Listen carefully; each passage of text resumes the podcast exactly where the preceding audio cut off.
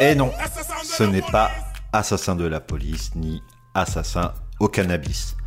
Ce mix légendaire de DJ Cut Killer habille un film culte, La haine. Sorti en 1995 et réalisé par Mathieu Kassovitz dans la cité des Muguets à Chantou-les-Vignes, trois jeunes, une banlieue et une journée chargée de tensions, mais ce n'est pas seulement du cinéma, c'est un miroir. Parce que la vie en banlieue, qui, avec ses défis, ses espoirs, vit un saisissant contraste avec à la fois la classe moyenne, mais infiniment plus avec la bourgeoisie. Une France divisée en deux mondes, si proches géographiquement et pourtant si distants socialement. Et qu'on se le dise bien, le film ne se voile pas la face. La haine, c'est presque un documentaire.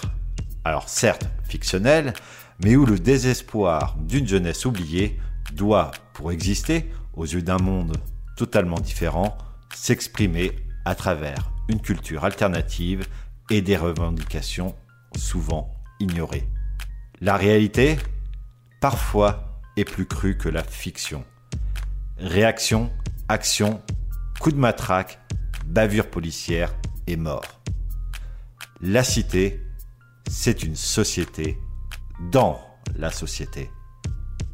Mais au-delà des tensions, la haine est un cri, un cri pour le changement, un cri et un désir de briser les murs qui séparent deux mondes qui aspirent fondamentalement aux mêmes choses. 25 ans plus tard, la question demeure. Sommes-nous prêts à écouter ce cri? Whoop, whoop, that's the sound of that police. Whoop, whoop, that's the sound of that beast. Décidément, on comprend toujours de travers.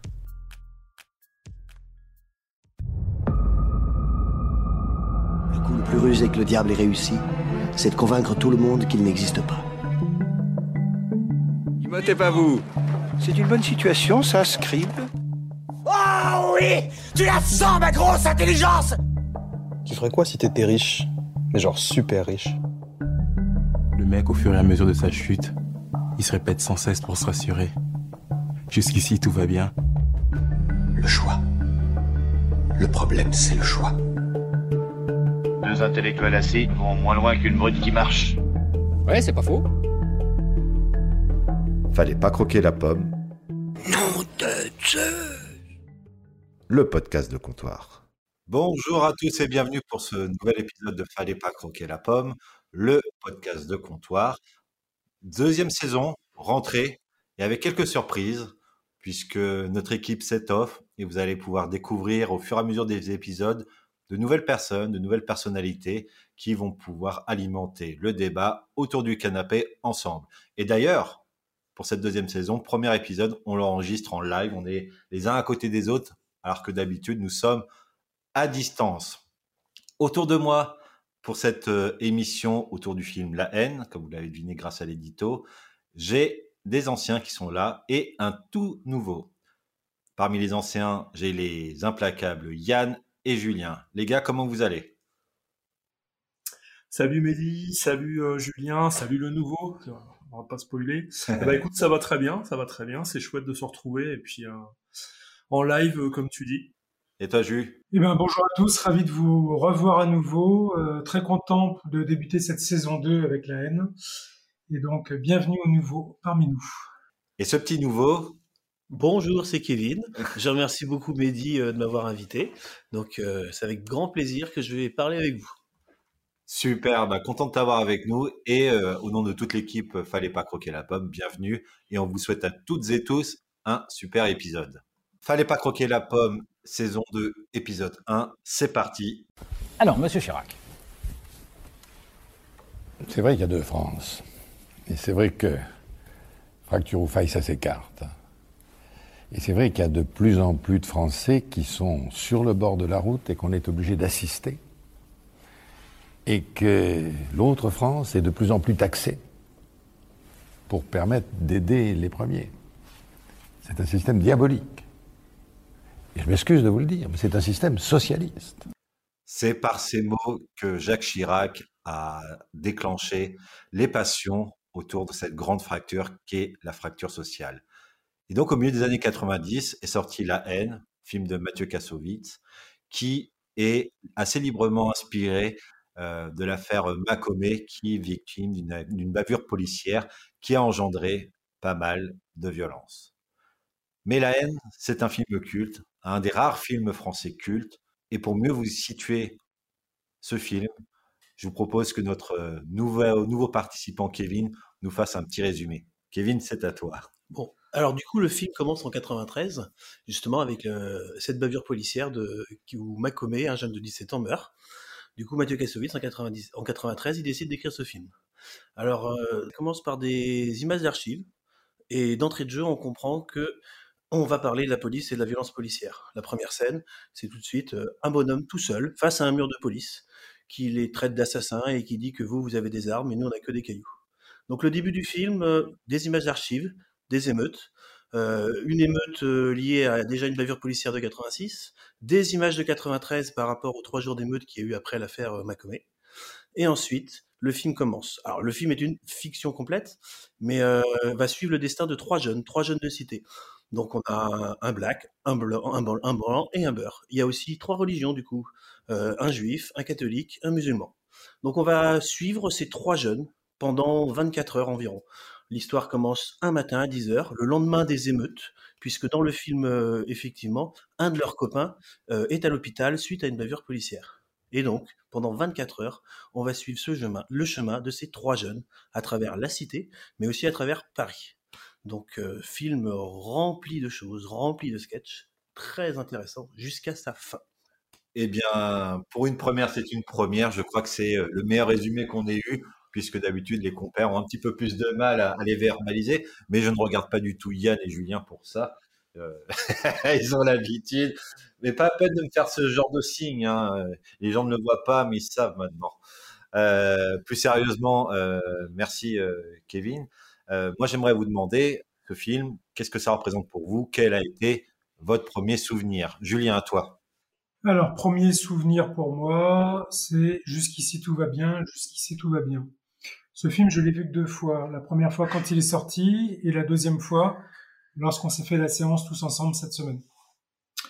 Euh, trois jeunes un peu énervés, surtout un. C'est vraiment ça que j'ai en tête. Alors le principe des problèmes en banlieue, moi je les connais pas, j'ai pas vécu euh, là-dedans, euh, donc je me sens assez éloigné de tout ça. Mais vraiment, c'est l'un des rares films que j'ai vu et qui m'a fait ressentir cette dualité entre euh, les jeunes, on va dire pauvres de banlieue, et le gouvernement, la police de l'autre côté. D'accord. Et qu'est-ce que tu en as pensé du film en lui-même? Ben, Ça saisit au trip d'une certaine manière, dans le sens où alors, je sais que c'est une fiction puisque Katsovitch l'a annoncé comme tel, mais euh, quand on voit ce qui se passe en ce moment un peu partout dans les différents médias, bon, bah, on sent que ça se rapproche quand même pas mal a priori de la vérité. Ok, mais tu m'as toujours pas dit ce que tu pensais du film. Un film saisissant. J'ai pas un avis de bien ou pas bien. Je vois ça presque plus, plus comme un documentaire en fait pour quelqu'un qui n'est pas concerné par le sujet. Ok, je comprends mieux. Et toi, Yann, qu'est-ce que tu en as pensé? Alors, euh, vu trois fois, moi, donc je l'ai vu pas longtemps après sa sortie aussi, hein, on, se rend compte qu'on est bien dans les plus jeunes, Julien et moi, dans cette équipe. Euh, sur le coup, bah oui, jusqu'ici tout va bien, jusqu'ici tout va bien, c'est des choses qui restent. Alors je me demande, pour moi, ça a dû rester un peu après, en fait. Ces, ces trucs-là sont, sont revenus, donc je l'ai revu là pour préparer l'émission. Euh, ça marche vachement bien, je trouve, comme film. Enfin, même si le, sujet est assez dur. Euh, entre bien pas bien, c'est pas évident à dire. le, comme Julien le précise, le documentaire, je le vois assez bien comme ça. En revanche, euh, le noir et blanc fonctionne très bien. Et puis, euh, malheureusement, bah, il est toujours d'actualité. Quoi. Ok, parfait. Et toi, Kevin, le, le cinéphile de la bande, qu'est-ce que tu en as pensé? Alors déjà, en fait, je l'ai finalement réellement découvert cette année parce que j'étais trop jeune pour le pour bien le comprendre avant. Moi, je l'ai vu euh, sur l'ancêtre de Netflix en 96 sur Canal+. et du coup, bah moi, 16 ans, bah effectivement, je me souvenais de certaines scènes. Euh, effectivement, la, la, phrase de début qui est répétée au milieu du film et qui est peu près répété à la fin avec une petite modification. Euh, la scène de Vincent Cassel devant le miroir, qui est un super hommage à, à Taxi, Driver. Mais euh, finalement, j'avais juste retenu ça. J'avais pas retenu grand chose. Donc pour l'émission, je l'ai revu cette semaine deux fois. Et en fait, là, j'ai pris une claque. Alors après, je sais que c'est difficile à dire. Je trouve que c'est un excellent film. Alors après, attention, hein, c'est le côté cinématographique du, du film qui me plaît. Je trouve qu'il a une image énorme. Le noir et blanc est excellent. le timing est excellent. Euh, tout ce qui est bande son est excellente parce qu'il y a des silences qui sont pas gratuits, qui sont intéressants, des bruitages exceptionnels. Le découpage du film est super bon avec le minutage qui apparaît régulièrement, mmh. les petits bruits de l'horloge, une BO présente, pas autant qu'on peut le croire, mais vraiment très bonne. Donc moi j'ai beaucoup beaucoup aimé ce film sa construction, tout, le côté formel. Après, moi, je le vois plus, euh, je trouve qu'il a un côté sketch et clip, c'est-à-dire qu'il enchaîne des situations euh, vachement intéressantes. Et euh, si je trouve qu'il apporte une énorme réflexion sur la banlieue, une première présentation, par contre, je le vois pas comme un documentaire. Mais bon, par contre, film excellent. Et quelqu'un qui le regarde aujourd'hui prendra une bonne claque. Ouais, je suis assez d'accord avec vous. Euh, alors, sur le côté documentaire, j'ai fait une expérience tout à l'heure, c'est qu'avant que vous arriviez, j'ai regardé le film, mais je l'ai regardé en, vitesse deux, deux, fois. Et ça se regarde, en fait. C'est clairement un clip. Je suis assez d'accord avec toi, le côté clip, euh, avec des scènes vraiment euh, euh imagées. C'est un peu comme du théâtre, vraiment une scène, un lieu. C'est assez caricatural là-dessus. Mais au niveau de la photographie, le noir et blanc est incroyable, la mise en scène. Et et le message que transmet la mise en scène, euh, le noir et blanc, côté vraiment euh, bicéphale de la vie. Euh, quand tu es en banlieue, c'est soit tout blanc, soit tout noir. L'intemporalité, le côté un petit peu reportage aussi. TF1, pour moi, c'est un, reportage fiction porté par des acteurs vraiment très bons. On voit même les gens qui ont participé, il y a, pas mal de caméos qui sont Vincent Lindon, Karine Viard, et pas mal de petits messages qui sont cachés dans le film. Ça, c'est plus dans, on va dire, dans les anecdotes de film, mais euh, foncièrement un très bon film et qui reste à travers les âges, à travers le temps. Euh, tout le monde en parle encore aujourd'hui. Le film a une trentaine d'années et pourtant euh, est tout à fait actuel au vu du sujet et des récents événements. On va enchaîner sur la première partie et jingle. La haine. Une fracture plus que sociale, la banlieue, euh, les politiques l'ont vu de manière assez. Euh, un, gap énorme entre deux mondes qui, s'affrontent. Euh, pour vous, vous, vous êtes peut-être moins, moins en connaissance de la banlieue. Je pense que je suis le seul qui ait grandi en banlieue ici, en banlieue parisienne. Et il n'y aura pas de jugement de valeur dans le sens, encore une fois, vous connaissez le format de l'émission, on a un podcast de comptoir, on ne sait rien. la, seule, la, seule, chose que l'on sait, c'est qu'on ne sait rien. Voilà, c'est important de le dire. Et ça, juste une représentation, un avis vu bah, de, par nos différentes expériences et qui ne sont pas absolues. J'aimerais vous poser la question, euh, la banlieue, c'est quoi pour vous Yann? Oui, effectivement, avant d'avoir vu La haine, euh, on n'avait pas tellement de représentation, si ce n'est par rapport aux médias. Donc en 95, euh, bah, il y avait six chaînes à la téloche. Donc ce qui était représenté, c'était plus des images de violence, des images de drogue, et puis ça s'arrêtait là. Là, dans le film, ce, ce qui m'a marqué, moi, ils n'ont pas de repères, les jeunes tu les vois, ils sont, euh, ils sont dehors, ils zonent, il y a, l'impression qu'il n'y a aucun avenir. Euh, t'as pas d'infrastructure pour les accueillir. Euh, ils se font peur les uns les autres. Euh, ils essaient, d'exister par la force et la violence, notamment à travers Vince. Euh, tu vois les jeunes qui zonent dans la rue dans la journée, qui semblent vraiment autonomes alors qu'ils devraient être accompagnés ou du moins encadrés par, par des personnes les immeubles, malgré, malgré, le noir et blanc, on sent que les immeubles sont décrépits. Euh, t'as des petits appartes où ils sont entassés à vivre à plusieurs. T'as la mère, la grand-mère, euh, frères et sœurs, tout ça. Donc c'est vrai que ça, c'est une, une espèce d'enfermement. Euh, c'est oppressant d'ailleurs. Moi j'ai ressenti ça comme une oppression. C'est la vie à Paris, quoi. Ouais, bah, je sais pas, la vie à Paris. Hein. Moi, la grande ville, euh, c'est Rennes. Alors, euh, ouais, c'est possible. Mais là, j'ai ressenti ça comme ça. Et en le revoyant là, bah, c'est le même truc. Ça prend un peu. Euh, c'est oppressant, quoi. Après, dans la mise en scène aussi, tu as ouais, les plans, notamment une espèce de drone, mais je sais pas si c'était un drone à l'époque, mais ouais, ça te montre vraiment, tu es entre, es entre ah des murs, entre des bâtiments. C'est juste la scène d'introduction, parce que finalement, la, la cité, c'est un personnage à, à, proprement parler du film, tout comme la ville. Euh, toi, Kevin, tu as quelle vision de la, de la banlieue? Comment tu, tu, imagines ça ou comment tu vois ça? Alors moi j'ai une construction très extérieure de la banlieue parce que je viens d'une ville de 17 000 habitants et quand j'étais petit je disais que je vivais en cité donc euh, très éloigné. C'est vrai que moi euh, né dans les années 80, Bretagne, petite ville, bah c'est quelque chose que je connais pas quoi. Finalement les premières images que je vois de ça c'est à la télé. Donc soit bah, aux informations, soit effectivement au moment de la haine où je découvre des choses que bah, de la vie à mon avis de tous les jours que moi je que je connais pas. Ouais, les codes, tu veux dire un peu? Bah, du style, euh, à mon avis, ça doit être un vrai code de banlieue, mais euh, on se, on s'appelle dans, dans bas de l'immeuble, on, on, se fait descendre. On... se fait descendre peut-être pas. Descendre, on se fait descendre de l'immeuble. On se fait descendre de l'immeuble.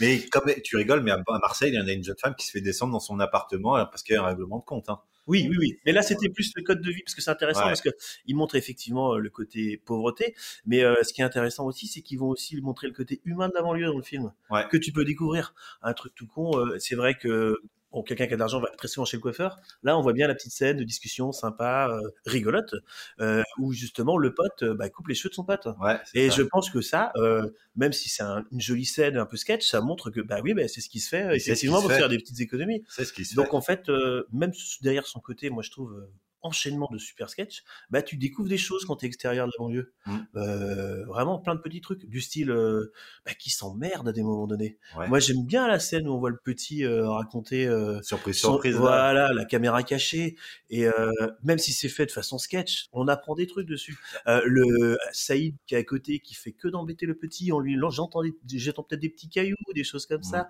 et il continue son histoire. puis on on voit qu'il respecte le petit en plus parce que clairement, ça les passionne pas plus que ça, j'ai l'impression. Bah, le truc, c'est que c'est là où, peut-être que toi, tu vois pas la notion euh, reportage. Moi, j'ai l'impression, j'ai vu ces scènes. Je les connais, ces scènes. Et j'ai vu les mecs galérer, pas savoir quoi faire. Il y a un petit qui passe, il raconte sa vie, où tu lui dis, mais c'est quoi la chute genre, on s'en fout. Se faire emmerder par le grand avec les petits cailloux, c'est la réalité qui peut se passer. Alors peut-être pas aujourd'hui, mais il y a une trentaine d'années, en tout cas, c'était comme ça euh, dans mon quartier. Mais c'est particulièrement criant de vérité. Julien, euh, toi, ta banlieue, tu l'imagines comment? Bah alors, banlieue, c'est ce qu'on voit, c'est ce qu'on voit à la télé. Euh, moi, ce que j'ai vu, par exemple, dans la haine, c'est effectivement euh, ce qu'on disait à l'instant, tout ce qui est décors urbains qui sont complètement délabrés.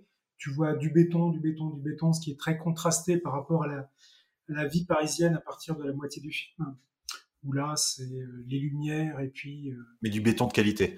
Euh, voilà, on est pas, on est sur de la pierre, si tu veux, on n'est pas tout à fait sur du béton. On voit bien que là, euh, dans la cité, les conditions sont difficiles. Il y a des conditions précaires quand tu vois, euh, j'ai, quand on voit pour les trois familles, les trois familles, pardon, que ce soit Saïd, Hubert ou Vince, j'ai jamais vu de père en fait. Quand ils rentrent chez eux, il n'y a pas de père. Il y a un frère pour Saïd, mais il n'y a jamais de père. Il y a la mère qui galère, où c'est compliqué tu vois la mère d'Hubert par exemple qui est obligée là de, de, raccommoder en fait les fringues et qui essaye d'acheter un peu en loose day une nouvelle machine à coudre. Chez Darty. Ouais, chez Darty comme ils disent. Mais euh, voilà, c'est là qu'on voit les conditions de vie difficiles et euh, on voit bien aussi la difficulté de trouver un emploi puisque même à un moment donné, ça aide dit un gars qui fait la manche, t'as qu'à faire comme tout le monde, aller bosser, mais euh, tout le monde galère.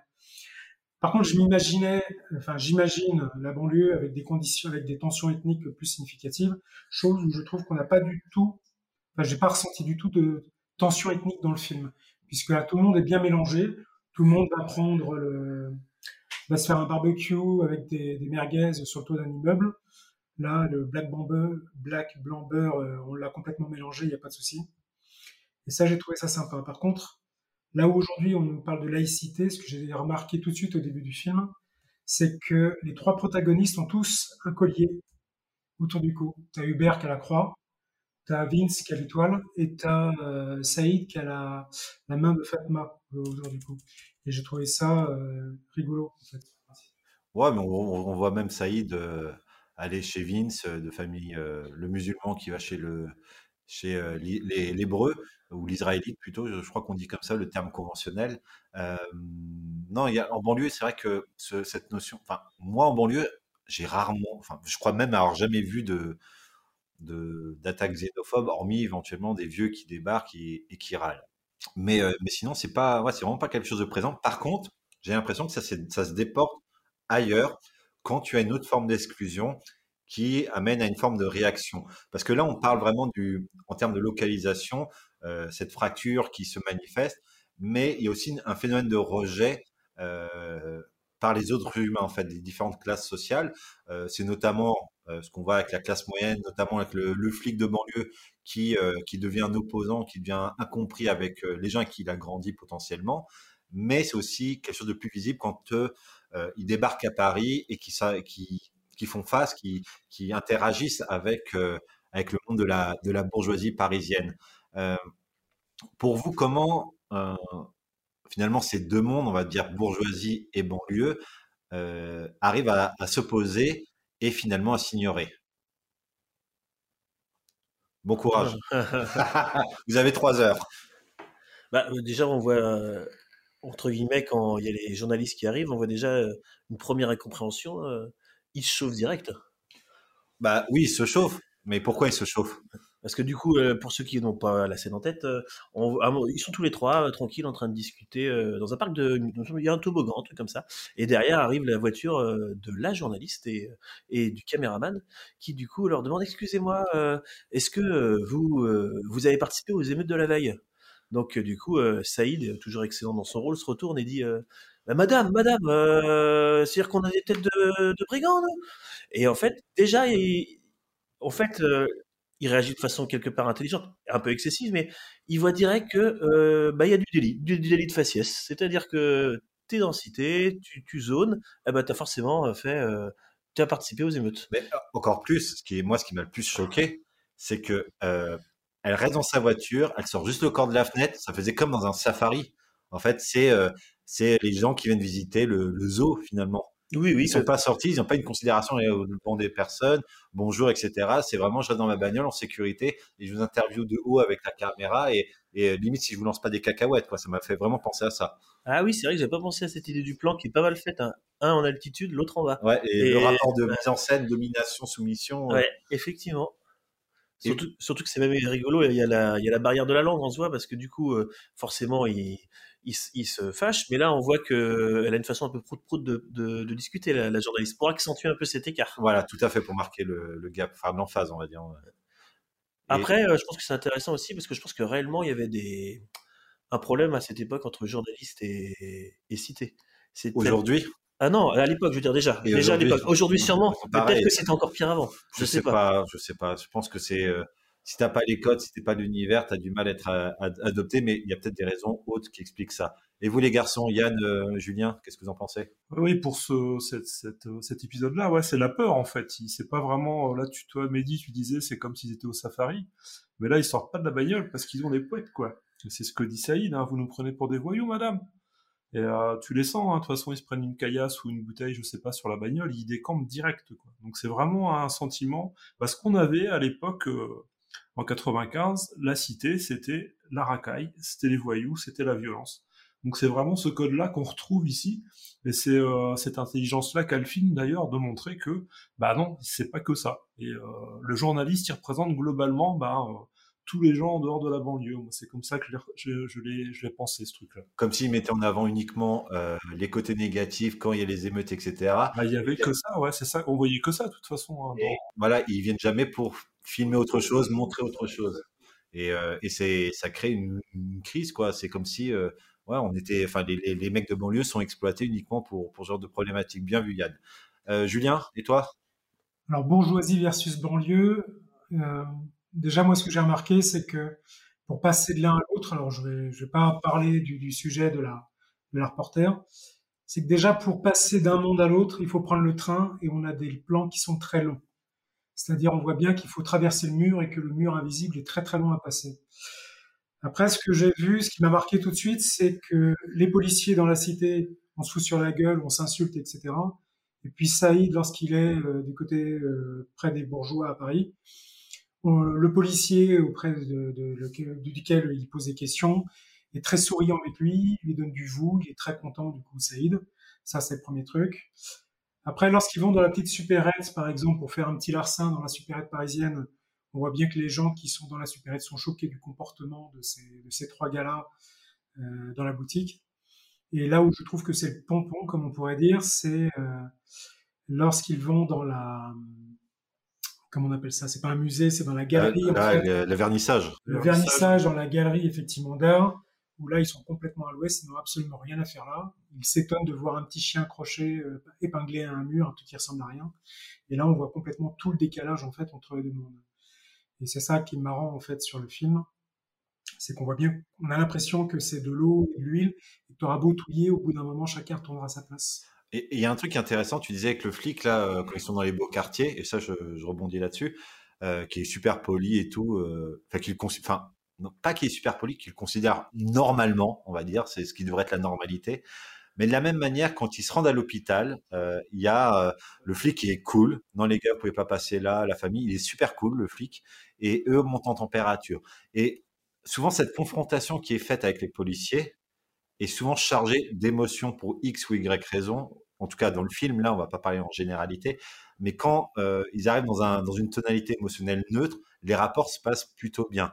Mais il y a forcément, à un moment donné, une, un- une émotion de colère, d'injustice, qui fait que le rapport avec leur ancien pote de cité qui est devenu flic est complètement compliqué. Le mec qui vient sur le toit faire chier, alors que finalement ils sont en haut, ils font juste des merguez, et c'est même pas encore le bordel, on peut même pas dire que c'est le bordel, c'est cool, ils sont en train de faire leur truc.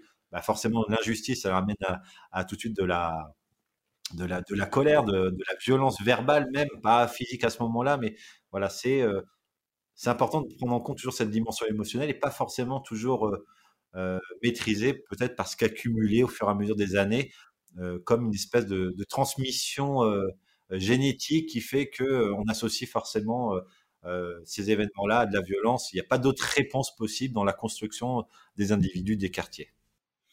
Je voulais juste rajouter un dernier truc, euh, la comparaison entre bourgeoisie et banlieue, Mmh. c'est que les, les voyous de banlieue ne sont pas les mêmes que les voyous euh, bourgeois. Oui. Je pense au fameux Astérix, Astérix, ouais. Mm.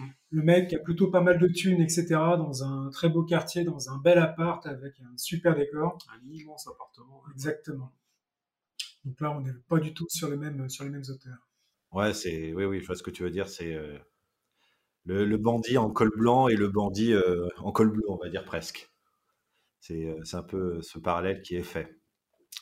Euh, Est-ce que vous aviez d'autres manières de d'autres choses qui vous qui vous évoquaient justement cette fracture sociale et cette différence bourgeoisie-banlieue ou on a fait le tour? Bah, on a parlé de pas mal de choses. Ouais. La peur de, des Parisiens, on la ressent un petit peu quelque part des fois, non?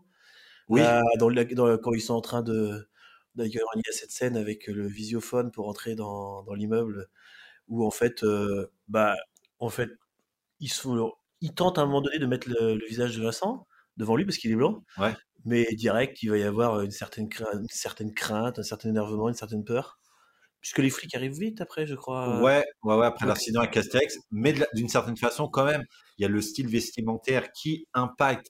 euh, on parle d'effet de halo en, en biais cognitif, mais qui donne déjà un code sur qui sont ces personnes-là. Tu le Mhm. mettrais en costard, déjà, ce serait complètement différent. C'est vrai. Mais de la même manière, il y a aussi un code de langage, de sémantique, qui fait que la personne voit tout de suite euh, qu'on qu'ils parlent pas la même langue et que c'est. Puis tu demandes à l'interphone, je peux parler à Astérix, tu demandes si c'est pas un canular. On sonne on te dit ça C'est vrai. tu raisonnes comment aussi euh, et puis euh, Ah, il est là Stix c'est pas bonjour ça il essaie d'être plus poli et euh, c'est quelque chose qui est qui qui transparaît c'est que le- finalement le mec le plus supposé être le plus adaptable en étant blanc euh, et le plus agressif et le mec qui semble supposé être le plus visible en termes de minorité et de discrimination est le mec le plus posé avec Hubert Mm. c'est assez fou on a fait un tour sur la fracture sociale bien sûr non exhaustif moi, ce que je vous propose, c'est qu'on passe à cette deuxième partie.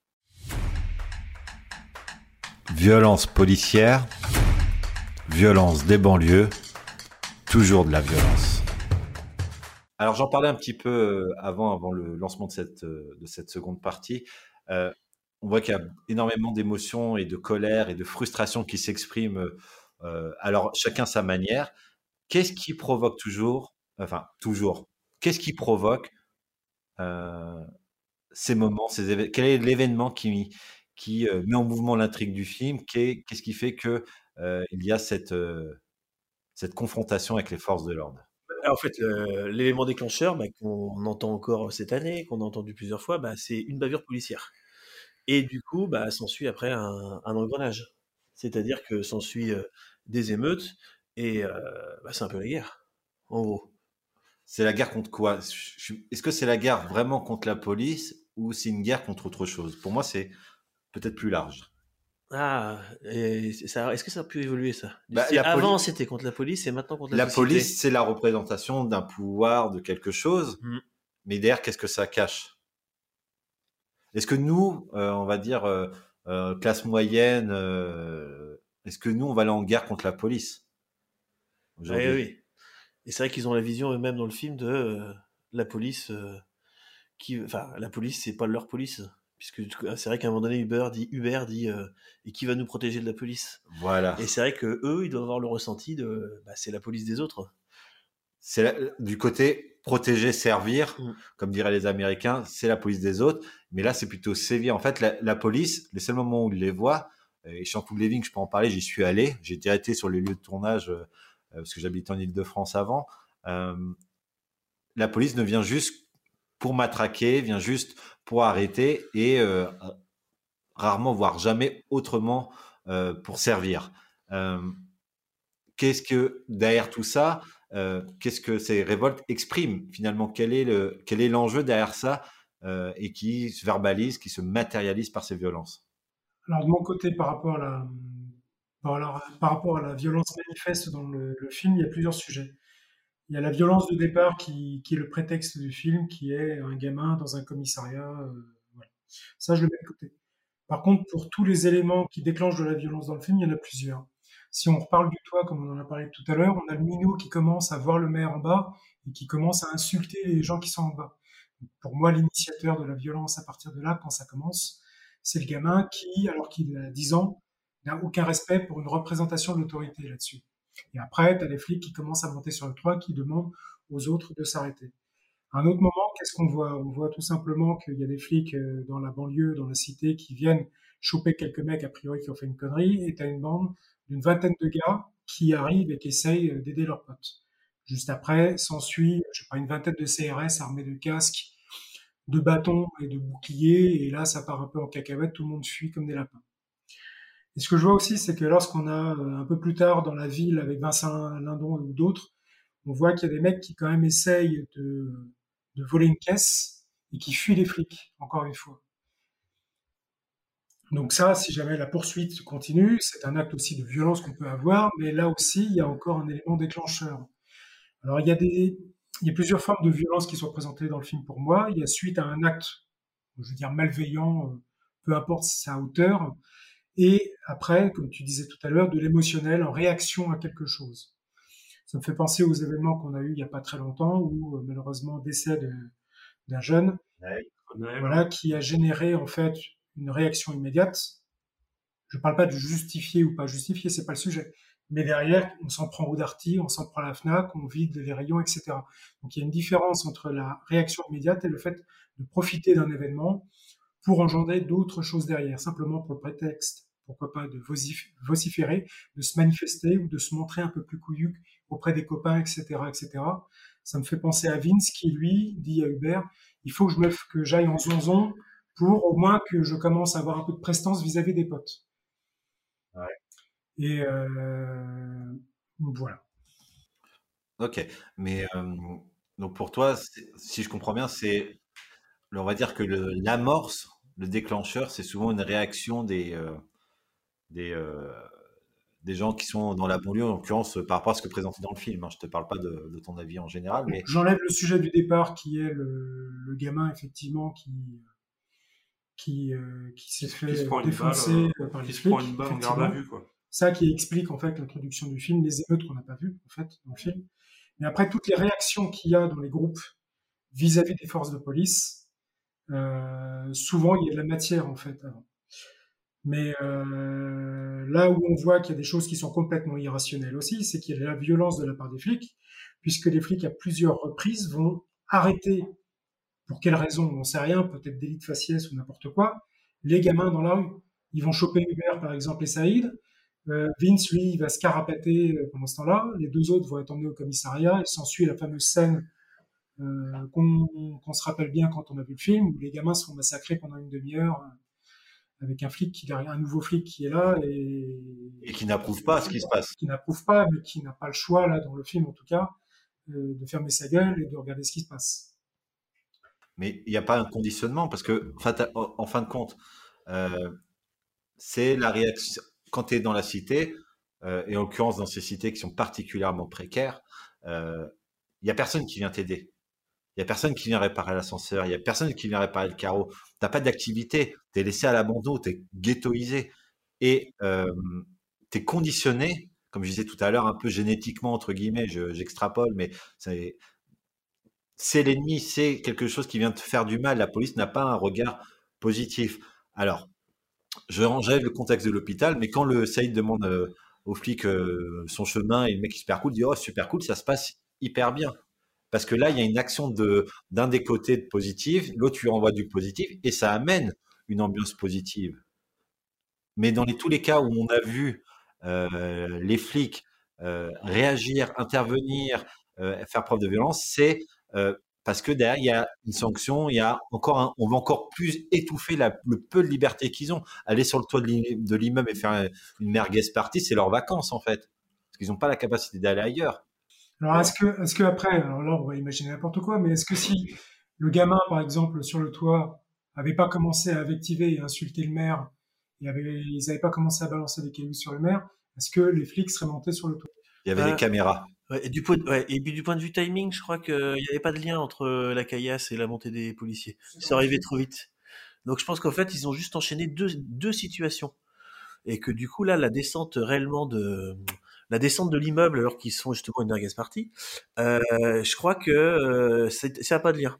Par contre, c'est vrai que ce moment il est intéressant parce que euh, il y a deux moments comme ça. Donc le policier les fait descendre parce que moi je savais pas. Euh, apparemment c'est ça, Mehdi. On n'a pas le droit de, manger, de, de, de prendre. C'est pas fait pour. Voilà, c'est-à-dire que effectivement ils font rien de mal. Mais du coup, euh, le policier euh, va monter pour euh, dire, bah écoutez, vous n'avez pas le droit d'être là. Et c'est vrai que cette situation-là, de, ils font rien de mal, et le, on la retrouve aussi dans l'hôpital, quand le jeune policier leur demande euh, euh, de s'en aller. Oui, mais on vient les voir. Euh, oui, mais vous n'avez pas l'autorisation. Et en fait, moi, c'est vrai que je vois plutôt un... Le film dure 24 heures, mais j'ai l'impression que c'est pour montrer à l'instant T, bah là, ça marche pas. La relation banlieue-flic ne marche pas. Ouais. Et il propose pas de solution, et parce que s'il y en avait une tout de suite, ça serait facile. Là, il montre qu'à l'instant T, il y a un problème. Et c'est vrai qu'à chaque fois, souvent, pas tout le temps, mmh. on voit que bah, il y a aussi une incompréhension effectivement policier banlieue. Oui, mais... un petit peu. Mais il oui. n'y a pas forcément de solution de proposer. On voit juste que effectivement, ça ne marche pas. Bah, ce que je marque dans mes notes là qu'on voit à l'écran, mais vous, vous ne voyez pas, cher auditeur, mais globalement, on applique toujours la même méthode et on attend chaque fois un résultat différent et c'est pas possible. Mmh. Euh, la, je dirais que la fracture euh, s'agrandit au fur et à mesure euh, bah, du défilement des générations et, et, finalement ça devient ça devient un code. Mais voilà, c'est je pense que dans, dans c'est un peu le principe de la communication bienveillante, enfin non, non violente, je veux dire. Il faut savoir donner du positif pour recevoir du positif. Et là, c'est que du négatif à chaque fois qui s'échange. Ouais, quasiment. Et, et c'est un travail de longue haleine pour déconstruire un petit peu cette, cette identification. Et je veux dire, moi, je suis un mec, je suis, pas, je suis un grandi en banlieue, en cité, mais je suis pas un mec de banlieue cité. Je suis, euh, je suis franchouillard au possible. J'ai eu ma petite vie dans un petit coin de Bretagne. Mais euh, autant en cité, je me suis jamais fait contrôler par la police. Autant à Paris, je me suis fait contrôler. Et depuis que je suis arrivé en Bretagne, je me suis fait plus contrôlé quand, quand tout, tout enfin, j'ai 25 ans à Paris, je me suis fait plus contrôler en, en 10 ans en Bretagne qu'en 25 ans à Paris, quoi. D'accord. Ah, c'est rigolo parce que moi, je me fais jamais contrôler. Comme quoi? Non, ouais, c'est ça. Et, euh, et c'est fou. C'est, c'est, et après, ça te conditionne. Tu, tu fais des raccourcis, des ouais. ancrages. Et t'as, et encore, moi, encore ça, j'ai, j'ai eu la chance d'avoir une éducation, d'avoir des parents qui poussent derrière, et, et je les, et je les remercie. Mais euh, je comprends qu'on puisse euh, s'enfermer là-dessus. Si tu vois pas autre chose, si tu n'as pas la possibilité de voir euh, un autre monde et de pouvoir tranquillement enfin, se l'approprier, le, monde un peu plus bourgeois, un peu plus intellectuel, si on reste sur le côté cité, etc., c'est ego, virilité, testostérone, et c'est ce qui se passe entre les flics et, et les mecs, c'est toujours en la confrontation, confrontation. Et bien qu'il y ait un flic qui essaye de faire de la construction, mais c'est pas c'est pas un, un, un, mec qui souffle contre le vent qui va changer la direction, quoi. C'est pas, c'est pas possible. La différence de traitement que tu évoques, on en avait parlé entre nous déjà au préalable. Alors moi, quand je parle de la banlieue, de la cité, comme j'ai dit, je, c'est quelque chose que je ne connais pas. Je n'ai Bien sûr. Jamais vécu. C'est qu'au travers de ce film-là ou des médias, peu importe le type de médias qu'on regarde. Mais euh, c'est vrai que quand on avait comparé, moi j'ai dû me faire contrôler une fois dans ma vie. Je devais être au volant, c'était au retour d'une soirée. Test d'alcoolémie, je pense que c'est la seule fois où on m'a demandé mes papiers, par exemple. Ouais. Et donc ça fait une belle différence effectivement avec toi ou d'autres potes qu'on a qui euh, à qui on demande fréquemment leurs papiers ou ce genre de choses. Ouais. Et c'est vrai que du coup, ça se base aussi des fois, comme tu disais, sur le code vestimentaire. Parce que moi, je me suis pas fait arrêter beaucoup de fois, mais les seules fois où on m'a contrôlé, c'est parce que j'étais en sweat à capuche, à la Fnac ou au volant. L'effet Et- cognitif, biais de halo, ouais, c'est ça. Sachant que là, entre guillemets, en Bretagne, bah, le sweat à capuche, ça suffit. Voilà, c'est tout bête, hein, mais c'est ça. Hein. Moi, je me souviens, contrôle de la Fnac, bah, pourquoi vous me contrôlez? Ah, parce que je t'ai vu regarder des DVD, là. Bah oui, mais je les ai pas pris. Bah, montre-moi ton sac. Et clairement, j'ai été plein de fois à la Fnac, mais là, j'étais en sweat à capuche, donc euh, voilà, terminé. Et pareil au volant. Et toi, Yann, t'avais un truc? Euh, ouais, alors c'est pareil. Moi, la enfin, je connais pas la banlieue, je connais pas les trucs. Moi, ce qui m'a marqué dans, c'est systématiquement de la violence verbale. C'est-à-dire, ils, ils ont pas, ils parlent pas, euh, même entre eux. Hein. Ils s'invectivent, euh, ils s'insultent. euh, Enfin, et après, quand c'est face aux forces de l'ordre, c'est pareil. C'est vas-y, enculé, enfin, nique ta mère. C'est systématiquement ça, quoi. Et d'ailleurs, c'était, c'est un truc qui me revient là quand je l'ai vu la première fois, donc dans les années 80, 95, 2000. Ben, c'est un- ça m'a c'est hyper violent quoi comme langage. Donc on avait tout ça aussi. Euh, le moi le flic qui vient sur le toit qui me dit c'est interdit de manger sur le toit, ah bah, je prends mes affaires je descends, ça je fais aucun truc là-dessus moi.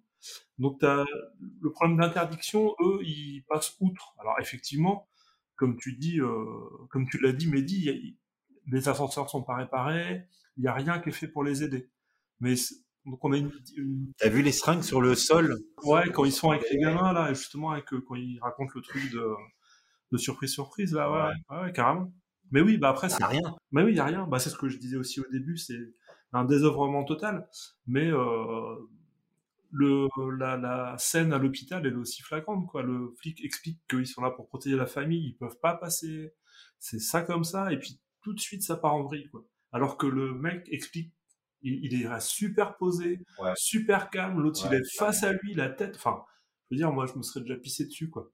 Et il est bien posé, il répond calmement et tout. Et après, bon, ça part en vrille avec un autre qui arrive. Donc euh, la violence, euh, ok, elle est là. L'élément, déclencheur, c'est vrai, euh, c'est, ce jeune qui se fait flinguer. euh. Du coup, c'est intéressant là, que tu- que- que- bah, moi aussi, je fais pas le malin dans un policier, mais en fait, tu te dis que peut-être que, bah, à force d'être toujours confronté, bah, t'as moins peur du policier et du coup, tu discutes, tu discutes plus, quoi. C'est-à-dire que nous, comme on le disait, on s'est pas fait beaucoup interpeller par la police, donc on fait pas le malin. Eux, en fait, effectivement, peut-être qu'au jour le jour, bah, t'as de l'usure et tu causes. Et t'as moins peur. Parce qu'ils comprennent pas. Bah, comme tu le disais, euh, comme ils ont rien. euh, Après, moi, j'ai pas, pas dit que j'avais peur de la police. Hein. J'ai dit que il vient, on me dit c'est interdit de faire ça. Je dis j'obéis. Ah oui, moi aussi, clairement. C'est ça. C'est pas une question de peur. Là, je veux dire, c'est le jeune qui est en face de lui. Oui, là, j'aurais plus super le mec qui vient euh, face à face comme ça et qui t'invective euh, hyper violemment. Là, tu fais pas le malin. Enfin, moi, je ferais pas le malin. Alors, la, peur, est, là, c'est sur un, un, un angle très intéressant. La peur est très bien matérialisée parce que la peur, c'est une émotion qui euh, provoque trois réactions. Soit on fuit, soit on reste immobile, soit on attaque. D'accord? Gardez bien ces trois éléments. Et la peur, pourquoi on a peur? C'est parce que soit on se sent pas prêt face à une échéance, quelque chose qui doit arriver, soit qu'on sent un danger. Et en l'occurrence, on voit les, les jeunes attaquer. Donc ils attaquent verbalement ou, ou plus ou moins physiquement. Il y a la fuite, notamment quand euh, il y a un mec, euh, quand les flics, les CRS dont parlait Julien tout à l'heure débarquent pour interpeller le mec qui a tiré aux pompes sur euh, sur le sur le flic. Ouais. Et t'as l'immobilisme, c'est quand Vincent Cassel, quand ils, vont, ils veulent rentrer en boîte et que le videur se fait flinguer, on le voit, il est complètement tétanisé. Donc le, le sentiment de peur est quand même super présent, notamment si par la mise en scène très souvent sans musique, ce silence qui est en fait une mélodie qui accompagne euh, euh, le côté vrai, le côté authentique euh, du film. Et pour moi, le- voilà, la notion de peur est quand même ultra présente parce qu'il y a une incompréhension, une méconnaissance de l'autre, mais aussi un sentiment de danger, notamment au fait que plusieurs jeunes se font flinguer et, et même des moins jeunes, hein, évidemment. Par rapport à ce qu'a dit Yann euh, à l'instant, moi, ce que ça représente, euh, quand il dit que quand un flic lui dit ceci, cela, c'est pas une peur, c'est t'obéis par principe, peut-être par éducation ou par habitude, c'est euh, pour moi le respect de l'autorité, c'est-à-dire que Je reviens tout à l'heure au fait que j'avais l'impression qu'il n'y avait pas de représentation de paternel pour nos trois protagonistes là. J'ai l'impression que c'est ça pendant tout le film, c'est-à-dire que tant qu'il n'y a pas une représentation d'autorité, c'est des chiens fous qui crient, qui, en fait, ils ne mordent quasiment jamais. Ça gueule tout le temps, par mmh. contre. Ouais. Ça gueule tout le temps, ça gueule tout le temps, et très très rarement, ça vraiment, ça fait l'action. Vince qui sans arrêt veut tuer 40 000 personnes, il veut tuer ce qu'il appelle les Schmitt, il veut tuer euh, du flic, il Mais sans arrêt, il ne fait jamais rien. Avec le skin, avec le skin, avec Vincent, avec Mathieu Kassovitz, son skin d'ailleurs. Par exemple. Et puis lorsque, euh, lorsqu'à un moment donné, il a moyen de passer à l'action, avec le skin ou d'autres moments par exemple, il ne fait strictement rien. Donc c'est que du verbal, que de l'émotion. Il n'y a jamais aucun contrôle. Le seul moment où il y a le contrôle, c'est à la fin, lorsqu'il remet son flingue à, Hubert. parce qu'il sait qu'Hubert est raisonnable et que lui va devenir a priori peut-être raisonnable. Et donc, il va essayer de passer à autre chose. On va, en parler un peu plus tard de, ces événements-là. mais je, nuancerai quand même. Euh, moi, pour moi, elle n'est pas que verbale. Hein. Alors, il y a de la violence verbale, physique, et des deux côtés. Euh, dans le film, quand tu le vois, tu as quand même euh, une impression que c'est tourné pour montrer plus la violence policière, euh, qu'on ressent. Hein. Je sais pas si vous, vous la ressentez, la violence, la violence policière en voyant le film. Et, la et les, délits, les délits du côté des cités sont quand même présentés, avec des petits vols, des larcins. par contre, moi, je, sais, je pense que c'est lié à la mise en scène. Hein. par contre, ils sont moins choquants que les violences policières dans le film. C'est-à-dire qu'ils le présentent, mais c'est pas, tu te dis pas, ah, ils sont, c'est pas, c'est pas, c'est pas, c'est horrible ce qu'ils font. Mais par contre, je me dis quand même, faut pas oublier, en 24 heures quand même, euh, bah on va prendre Vince justement, puisque c'est le plus colérique des trois, il représente la colère. Euh, on voit quand même que il menace plusieurs fois et qu'il y a une fois où il a été pas loin quand même de tirer sur un policier réellement. Je sais pas si vous vous rappelez. C'est Hubert qui le, qui le sauve. On saura jamais s'il a, s'il a, a, tiré. Mais euh, au final, quand même, plusieurs fois, on le voit menacer dans sa tête, ou on voit menacer réellement des gens. Et il, ne passe pas à l'acte, mais accidentellement, il pourrait passer à l'acte. Donc, en fait, j'ai plutôt l'impression qu'on est sur une corde raide et que il sous-entend la violence qui peut arriver. Parce que c'est pas non plus un film où on va, c'est pas un film de gangster où on va montrer des morts à tout va. Donc, en fait, moi, je pense que ils sont au bord du précipice régulièrement et que la violence, elle est quand même euh, réelle et qu'on sent que ça peut péter. Que, en gros, euh, une étincelle et, ça peut réellement dégénérer en, bah, avec plusieurs morts. On n'a pas, je crois pas, moi je ne connais pas assez les médias, mais je crois pas qu'on a encore eu ça. Si. Bah, non, non, mais le truc, c'est que on montre, et ça, c'est un côté un peu effet TF1. Je vous rappelle que le journal de TF1, le générique, c'est les dents de la mer qui est, euh, qui est passé euh, à un autre rythme. Hein. C'est les mêmes notes, c'est exactement la même ah. chose. On vit sur les médias, on vit sur le biais de négativité, sur la peur. Dans, ce serait, enfin, pour, pour l'audience, le dimat, euh, parler de choses positives, les gens s'en foutent, ils veulent du sensationnel, ils veulent être muets, et on présente toujours les banlieues toujours ce qui va pas. Et les flics, euh, on parlera, enfin, on parle moins souvent des bavures policières, mais concrètement, euh, il faut que les gens qui euh, sont hors la loi et qui font des choses répréhensibles soient punis. Mais il n'y a pas que la punition. Ça marche pas que ça, la punition, ça n'a pas marché. On essaie de faire toujours ça, la répression et la répression. Il y a, on voit qu'il y a une distorsion, une distance entre les deux mondes. Il faut essayer d'intégrer les codes et les valeurs. Euh, de chacun des groupes et essayer de les, faire en sorte que les gens puissent vivre ensemble et se réunir. Et c'est, à partir de ce moment-là où il y a une forme d'union. On prend le cas de Vincent Lindon, c'est quand il, accompagne Saïd et qu'il il, valide quel fil il faut faire pour pouvoir démarrer la bagnole, qu'il y a un lien qui se crée. Il y a, un encouragement, une validation euh, et, ce travail en coopération qu'il n'y a pas aujourd'hui. Même si, bon, euh les codes et les valeurs de chacun des, habitants des quartiers. Et, en l'occurrence, dans le film, hein, le flic qui, est un Judas parce qu'il était de la cité, il devient flic. Mais euh, manque d'autorité, manque d'éducation, conditionnement, euh, ghettoisation, stigmatisation de, d'un, camp comme de l'autre, c'est, euh, comme tu dis, une étincelle et tout paravolo. Mais on n'est pas condamné à ça. Et derrière, il y a du changement qui est possible. Je vous propose de passer à cette dernière partie. Est-ce que la misère serait vraiment moins pénible au soleil? On a trois protagonistes avec chacun une personnalité. Est-ce que l'un de vous veut les présenter en fonction de, bah, de, leur type de personnage? Bon, bah c'est parti. Euh, là, c'est vrai qu'on a trois, trois profils très différents. Alors on pourrait dire un peu caricatural, mais c'est intéressant parce que ça montre trois, trois façons de vivre. Mmh. Donc euh, bah, euh, on va commencer par Vince, ça me paraît plus évident. hein. Euh, Alors les trois, on sent qu'ils ont quand même une volonté de s'en sortir. Je sais pas si vous, vous l'aviez ressenti comme ça. Ah non. Non, t'as Ah. pas une... euh, Parce que pour moi... Uber uniquement pour moi. Ah ouais? Pour moi, ils ont trois façons de s'en sortir. Mais euh, et je le ressens par un truc tout simple, c'est que ils déconnent des fois ensemble dans la première moitié du film. Ils Ouais. sont heureux d'être ensemble. On sent qu'ils ont une ils sont pas encore euh, suicidaires, dépressifs ou des choses comme ça. C'est-à-dire que Vince le sent en colère. Ouais. Donc lui, moi, j'ai plutôt l'impression qu'il veut s'en sortir par la colère et la révolte parce qu'il n'a pas trouvé d'autre solution. Euh, il a l'impression qu'il va s'en sortir en étant euh, reconnu par ses autres, en étant reconnu par les autres, puisqu'effectivement, euh, à un moment donné, euh, il voudrait faire de la zonzon pour que les gens le respectent et compagnie. Donc là, lui, on a l'impression que qu'il a envie de, de s'en sortir par la colère, par la révolte. Et ce qui est pas mal avec lui et qui fait mal dans le film un petit peu, c'est qu'on peut croire à un happy end à la fin. Ouais. C'est-à-dire que, à force de discussion, en 24 heures, à évolution du personnage, on voit qu'il était quand même borderline, qu'il était à deux doigts quand même de faire des grosses, grosses conneries pour se sentir, euh, pour se sentir euh, important. Bah, finalement, à la fin, euh, Respectable en fait par rapport à ses pairs. Ah ouais, ouais, ouais. Si- à la fin, tu arrêtes le film une minute avant, eh ben c'est un happy end. Il a réussi à faire un travail sur lui, il est moins colérique, il donne l'arme à Hubert, il sent que c'est pas la solution. Mm, Alors que pourtant, il avait dit que si son pote, du début du film, vous savez, la bavure, c'est-à-dire qu'au début, il se pre- euh, le, le jeune de 17 ans qui s'est pris une balle de façon fictive, hein, c'est pas.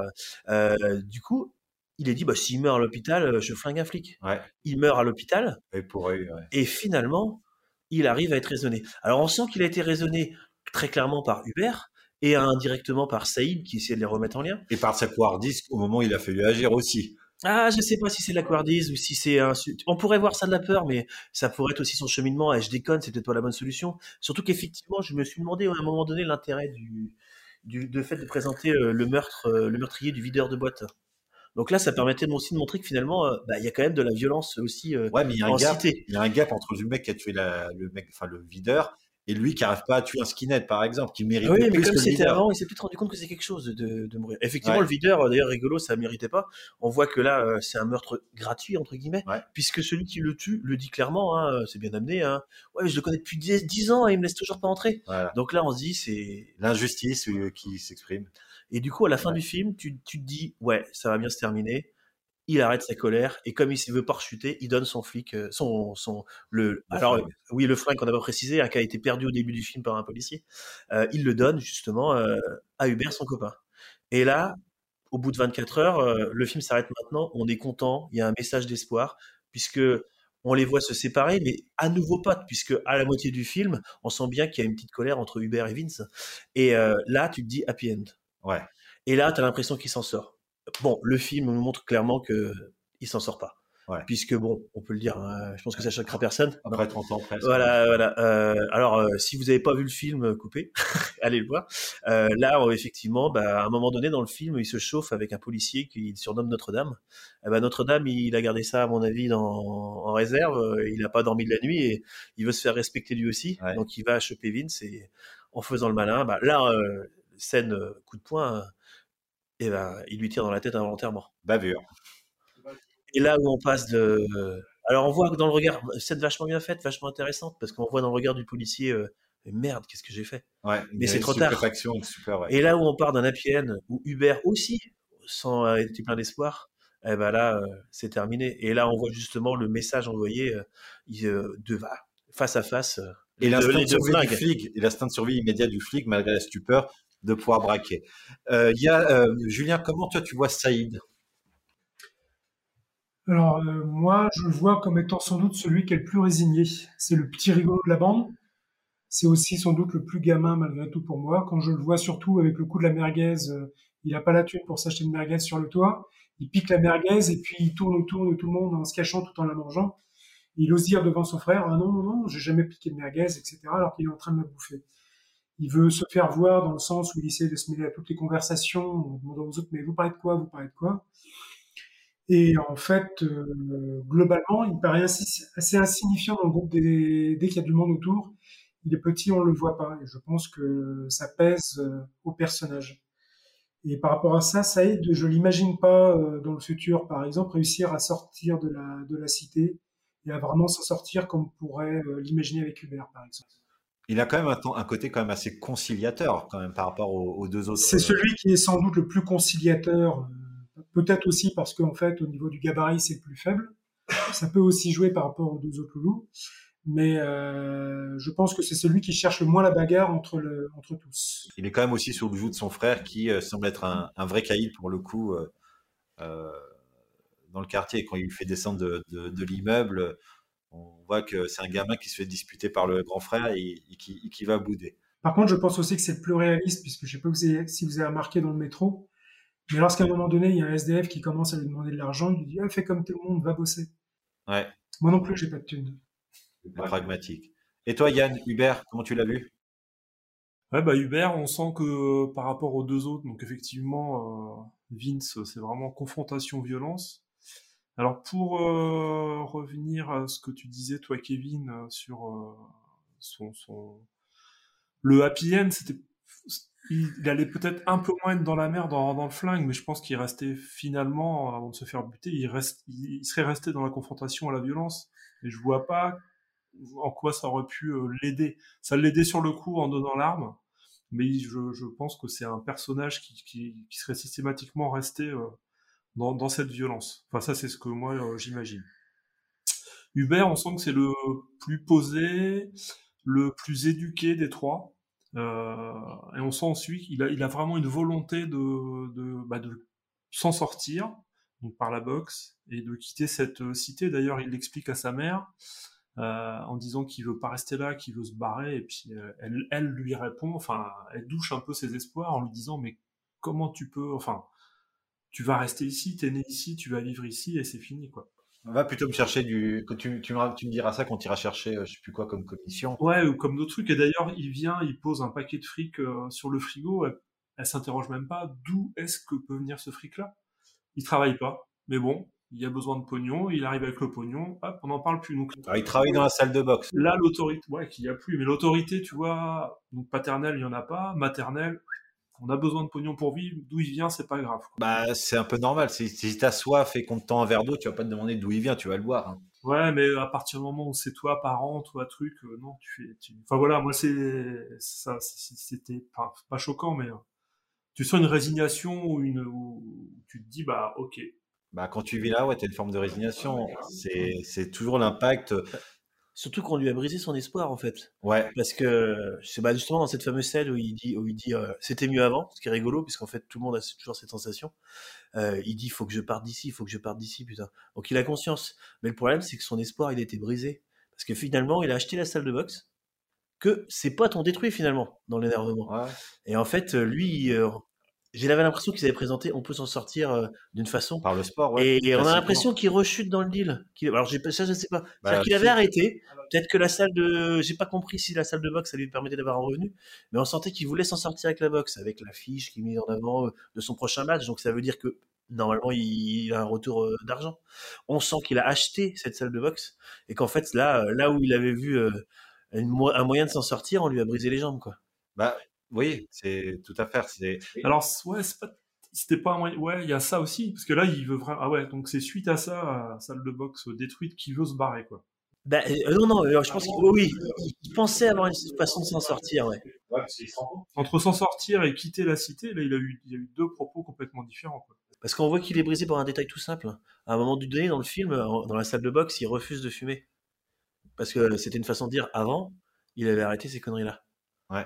D'ailleurs, il en fait référence aussi sur le toit, à un moment donné, où il dit euh, Écoute, je me suis arrêté à temps pour pas aller en zonzon. Ouais. Oui, oui, avec euh, Vince, ouais. Mm. Il raisonne qu'aller en tôle, c'est pas une finalité en soi, mais ce que vous dites là, le, le fait que, mais voilà, il a recommencé à dealer euh, euh, pour gagner de l'argent, mais c'est un, le film dans sa construction, euh, c'est finalement une boucle infinie qui retourne sans fin. C'est-à-dire que le film commence par un coup de feu et se termine par un coup de feu. Mm -hmm. Et tout ce qu'il y a eu à l'intérieur, en fait, ça n'a pas d'importance. Tu finiras quand même par un coup de feu. C'est euh, comme si tu étais condamné à revivre toujours ce même scénario un jour sans fin, finalement, avec différents, euh, différentes euh, thématiques de, la vie quotidienne. Mais il est résigné parce qu'il vit toujours ça. Et c'est pour ça qu'il veut partir de la cité parce qu'il sait que finalement, être dans cette cité-là, pour lui, c'est être enfermé dans un espèce de triangle des Bermudes qui va le condamner euh, sans cesse à revivre toujours ces mêmes journées. Ouais. Et c'est pour ça que cette affiche qu'on voit souvent, le monde est à nous, enfin est à vous. Il le regarde, c'est souvent lui qui, qui a un lien avec lui. Saïd à un moment le bar pour dire le monde est à nous. Et au final, euh, bah, leur monde s'est écroulé quand leur pote euh, s'est fait descendre. Alors par contre, tu vois, la citation, elle est rigolote, celle-là, euh, parce que là, je crois que c'est aussi pour montrer un peu de culture de banlieue dedans. Parce qu'en fait, c'est c'est une citation de Scarface. Oui, le monde est à moi. Euh, Et et, la du coup, chanson, et ouais. il a changé. Et en fait, du coup, non, non, c'est même euh, une référence comme, ta- comme Taxi Driver avec Ah la ouais. scène. Et euh, je rebondis là-dessus parce que du coup, en fait, euh, je crois que Scarface, c'est un film Ah, c'est The qui, est, Film de. qui, a- qui est aimé en banlieue, mais même à travers le temps. C'est-à-dire qu'à la sortie de, la de film de 83, euh, à la haine film de 95, dans les années 90, c'est encore un film de référence. Ouais. Et ce qui est rigolo, et je l'utilise aussi pour la haine, c'est du coup, euh, c'est là qu'on voit que le message du film n'est pas compris. C'est-à-dire? C'est-à-dire que Tony Montana, qui est, euh, c'est bien ça, c'est Ouais. une figure en banlieue. hein. Ah oui, c'est The, c'est The Film de référence, de C'est- gangster. ouais. Voilà. Et donc, euh, il l'aime. Alors que le message du film, dans- c'est c'est juste. euh, bah, c'est quand même un- du, du soleil. euh, c'est quand même un euh, Tony Montana, c'est quand même un enfoiré. Ah, c'est un gros truand C'est de un première. enfoiré. Et en fait, là où. bah, bon, je crois que c'est Brian De Palma, Scarface. Ouais. Là où il, cri- où il, on va dire, où, où il critique quelque chose, finalement, il y a une certaine incompréhension. Et la banlieue. C'est pas l'a mal rose, intégré. la banlieue c'est morose. Non, mais il a mal intégré parce que du coup, il est vu comme un héros et pas comme un. Mais en martyr, Pas comme un- Voilà, il est vu comme un martyr alors que c'est plutôt un chemin à pas prendre. oui, mais selon les codes, comme tu n'as pas la possibilité de sortir dans leur tête, et ce qui est vrai, hein, on parle d'homogamie euh, sociale, enfin de, non de, enfin c'est pas l'homogamie, mais enfin les, les fils d'ouvriers restent des ouvriers, les mecs de cité restent des gens de cité. Il y a très peu de, de, de- Bah, il y a une reproduction sociale. voilà, voilà, reproduction Ouais, sociale, c'est ça que je cherchais exactement. le, le, phé- le phénomène euh, qui existait avant existe moins maintenant. Il y avait un phénomène d'ascension sociale. Moi, mes parents, c'est typiquement ça. Oui, mais maintenant c'est plus dur, c'est vachement Maintenant, c'est, c'est- maintenant, c'est pas possible. C'est de la reproduction sociale. C'est et, et, et d'ailleurs euh, cette reproduction, enfin ce fait d'être enfermé, euh, finalement de, de vivre tout ça, euh, pour se faire entendre, pour, euh, pour pouvoir exister en tant qu'individu, ils ont des moyens de communication qui sont différents et une manière de- d'exprimer, on va à travers l'art et la culture, euh, comment eux arrivent à, à exister par la créativité, euh, comment ils arrivent à s'exprimer dans le film? Bah, disons que le film présente, euh, la- enfin, présente aussi la culture de la banlieue, en fait. Exactement, oui, oui. Parce que c'est vrai qu'on va dire, c'est tout bête, souvent, on, bah, la culture est nécessaire. Il n'y a pas que manger, boire, dormir. Bien sûr. Et donc, en fait, ils vont, on voit que certains vont survivre avec leur culture à eux. C'est vrai qu'on voit quand même la présence de, de graphes Beaucoup. comme moyen d'expression. On en glisse euh, avec des. des- Bah, D'ailleurs, le Saïd, une- la, police. la première scène, c'est euh, Saïd. hein. C'est Saïd qui va derrière un.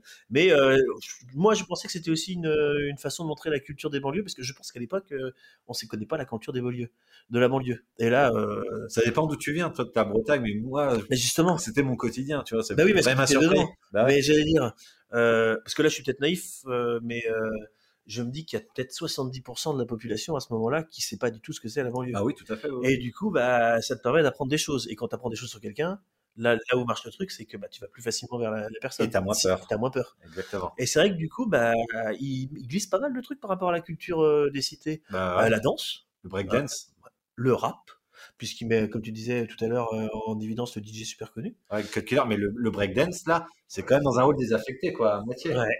Dans un bas, dans un hall d'immeuble, là, Ouais, où ils se font, ouais, ouais, carrément. Euh. Où il y en a un qui reste à tourner sur la tête et tous les autres se barrent d'ailleurs. Ouais, alors que finalement, tu te rends compte qu'ils ont peur de se faire euh, choper par les flics, alors qu'ils sont juste en train de danser, les mecs. C'est ça. Bah après, il y avait quand même un point de deal, quoi. Bah, c'est tout le quartier, hein, le point de deal. Ouais, ouais, ouais, mais euh, ils se font. euh, Oui, c'est juste en train de. Ouais. Donc là, la peur, on la retrouve aussi, effectivement. Après, t'as le sport avec euh, la boxe et Hubert. Ouais. Et puis, euh, et la musique, effectivement, ouais. Mais le, mais le sport, d'ailleurs, c'est quand même le, le moyen numéro un quand tu es en banlieue pour t'en sortir. Parce que vous regardez tous les grands sportifs, euh, on va prendre à, à l'échelle française, sera plus simple. Mais j'ai rarement vu euh, euh, Jean-Michel euh, de la Platini. euh, devenir un, un champion de, de MMA, quoi. Ouais. C'est, on a toujours des, des globalement, regardons l'équipe de France de football, qui est certes un sport populaire, mais il y a beaucoup de mecs de banlieue. Dans l'équipe de France de rugby, tu as beaucoup de gens issus de banlieue. Bon, il y en a aussi du sud-ouest, de ces territoires natifs du, de, de l'Ovalie, mais sur beaucoup de sports, c'est toujours les mecs de banlieue, les gens qui ont uniquement ce moyen pour s'en sortir et qui investissent tout parce qu'ils ont que ça à investir finalement. Et les mecs, souvent aussi, se retrouvent en banqueroute après parce qu'ils n'ont pas l'éducation qui est autour. C'est le sport, le sport, ils se défoncent et c'est tout à fait respectable, mais on leur propose pas autre chose derrière. C'est aussi un moteur, c'est-à-dire que ta vie difficile peut te faire surgir des, surgir des forces que tu n'aurais pas quand tu as une vie bien tranquille, pépère et arrangée. C'est-à-dire que potentiellement, parmi nous, il y en a qui seraient extraordinaires, comme tu dis, en MMA, en foot, en rugby. Mais le souci, c'est que comme notre vie est bien tranquille, etc., on n'a pas besoin d'essayer de pousser les ressources qu'on aurait à l'intérieur pour pouvoir les développer. Et eux, on parle d'art et culture comme moyen d'expression. Je dirais plutôt même de moyen de liberté, et pas forcément d'expression, parce que l'expression, c'est pour les autres. La liberté, là, c'est pour soi. Et je pense surtout, moi, au travers de ce film-là, qu'ils essaient de se faire plaisir comme ils peuvent, pour eux, pas pour les autres. Bah, ils font avec des bouts de ficelle, hein, finalement. Hein. comme j'ai pas de salle de danse, euh, là, la, la, peinture, ça s'exprime avec des bombes de peinture pour faire des tags. Ils n'ont pas d'étoiles, etc., pas de matos. Euh, le hip-hop, c'est des scratchs, des vinyles, c'est des trucs qui sont créés à partir de trucs déjà existants. Mais qu'à l'époque, les vinyles, c'était has-been, hein, dans les années 90. Il y avait juste les DJ qui avaient. Ils travaillaient avec ça. C'est de la récup, c'est de la débrouillardise et c'est créé par la contrainte. Et finalement, ils ont quand même une forme de créativité euh, qui aujourd'hui, enfin à l'époque, était une contre-culture vraiment assumée, pas du tout comprise, et qui au fur et à mesure, bah, notamment de la popularisation à travers des films, euh, des albums de rap, est devenue une sous-culture, quelque chose qui aujourd'hui, peu importe sa classe sociale, on est en mesure d'écouter du hip-hop, d'apprécier le breakdance et, euh, de regarder de plus en plus de sports de, de combat. Alors que c'était vraiment, si on regarde sur la, la, euh, la pyramide des besoins, non pas les besoins, mais oui, j'ai plus, plus son nom, la pyramide. C'est pas Maslow, non c'est pas Maslow, c'est Durkheim ou je sais pas quoi selon les loisirs.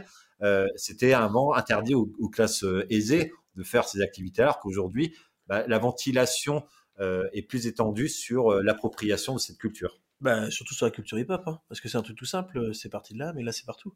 Mais non, euh, moi je, je vois dans, le cadre du travail aussi, parce que, en étant professeur des écoles, eh ben, on fait des fois du hip-hop avec les enfants, et pas forcément dans des milieux défavorisés, ça peut être même dans les milieux très favorisés. Oui, maintenant, Grand Corps Malade et Tobac, etc. Enfin... Ce qui n'était pas du tout le cas, effectivement, euh, dans ces années-là. Bah, on pourrait peut-être croire que du coup, même s'il y a encore des brutalités actuelles, il y a peut-être une meilleure compréhension qu'avant. Hein. Peut-être, mais les gens actuels sont plus habitués à cette tolérance et d'ailleurs on a un message de tolérance à la fois sur les genres aujourd'hui, sur les religions, mais aussi peut-être sur plus sa structure sociale. Mais en effet, ça, nécessite encore euh, de l'acclimatation. Mais il y a du progrès et tout n'est pas perdu, mais il y a du boulot et il euh, faudra peut-être penser à, à, fonctionner autrement que, que la sanction. Même si on essaye, mais il faut de l'argent, il faut du machin, il faut c'est toujours les mêmes problématiques euh, finalement. Et, après, c'est ce qui fait en politique euh, la phrase qu'on a eue tout à l'heure de Chirac. Euh, c'est les riches qui supportent les pauvres et ça crée cette distance, cette fracture et les pauvres qui, attendent, qui ont besoin d'aide. Ouais, de l'assistanat. Hmm. De l'assistanat. Non, si, si, c'est ce que disait Chirac. Oui, mais, mais peut-être que la politique aujourd'hui consiste à, à, donner du poisson aux banlieues, là où il serait peut-être beaucoup plus pertinent de leur apprendre à pêcher et de pouvoir créer une autonomie et, développer leurs compétences. Ce serait peut-être plus intéressant. Après, la difficulté, c'est que la banlieue n'est pas homogène. C'est-à-dire que là où les 90% des gens sont des gens entre guillemets normaux, même s'ils sont défavorisés, on va dire ça comme ça de manière générale, tu as quand même euh, dans pas mal d'endroits euh, des réseaux qui sont en place, des trafics qui font que la vie au quotidien pour les gens qui sont sur place sont pas faciles. Tu as une destruction des biens communs qui sont récurrents. Comment ça se fait que, je parle d'expérience par rapport à des gens que je connais, euh, pompiers volontaires ou pompiers pro, euh, ils sont obligés d'y aller à chaque fois qu'il y a un truc avec euh, un accompagnement de policiers pour éviter de se ramasser des gazinières sur la gueule, alors qu'ils sont là pour euh, des feux ou pour des secours à la personne. Je parle pas partout, mais sur le, bâtiment, tu as 500, as 500 personnes, tu as deux blaireaux qui vont, qui vont faire chez tout le monde. Et donc ça, c'est compliqué. Bah, il y a toujours des mauvaises graines, mais alors tu parlais des pompiers, les pompiers simplement parce que ça représente l'autorité. Ça représente l'État plus que l'autorité. Ah, L'État, c'est l'autorité quand même. Tu as les médecins qui vont même plus euh, dans les éléments d'urgence pouvoir aller dans, dans, certains endroits. C'est absolument pas normal. Pour avoir discuté avec, euh, avec des policiers, que ce soit euh, nationaux ou communaux, police nationale ou euh, pardon, municipale, municipale, excuse-moi. Euh, même dans la ville où on habite, euh, là, la ville à côté de chez nous, il y a des endroits où on va pas parce que c'est trop compliqué. Bah. Pourtant, on n'est pas à Paris. Hein. Mais non, mais c'est euh, simplement, c'est encore une fois un problème d'éducation, de code. On, on vient toujours à ça. On prend les, on reprend les émeutes là. Euh, les mecs qui ont été brûlés des écoles et des voitures de mecs. D'ailleurs, il y a comme Edouard Montout qui est dans le film, il se fait brûler sa bagnole, il comprend pas. Mais c'est juste que il y a un manque d'éducation. Ils, ils réfléchissent pas à leurs actes parce qu'ils n'ont pas l'équipement ou la structuration qui permet d'avoir raison de dire bah, brûler la voiture de mon voisin qui vit dans le même ghetto que moi, c'est complètement con. Euh, moi, je, peux comprendre les émeutes, mais je tolère pas le fait qu'ils aient pu brûler des écoles, qu'ils aient pu aller. Si vous voulez faire les, les fous, faites la révolution, allez au Sénat, allez à l'Élysée. Mais non, on va sur des choses qui sont c'est un manque de construction. Soit s'ils sont vraiment débiles, et j'ai pas envie de penser ça, je me dis surtout que si c'est un manque de construction de, de, de, socle intellectuel, de se dire, euh, voilà. Et après, c'est encore des réactions qui sont émotionnelles, des réactions, des émotions qui sont pas forcément bien gérées puisqu'elles n'ont pas été cadrées ou accompagnées durant l'éducation. C'est hyper compliqué. Enfin, tout le monde a, tout le monde a, a sa part, je pense, euh, à proprement parler. Et en fait, je sais pas comment faire finalement. Je crois que tout a été essayé, plus ou moins. Je sais pas si c'est un manque d'éducation, si tu dis qu'ils sont teubés ou pas. De bon sens. Est-ce que c'est de la manipulation?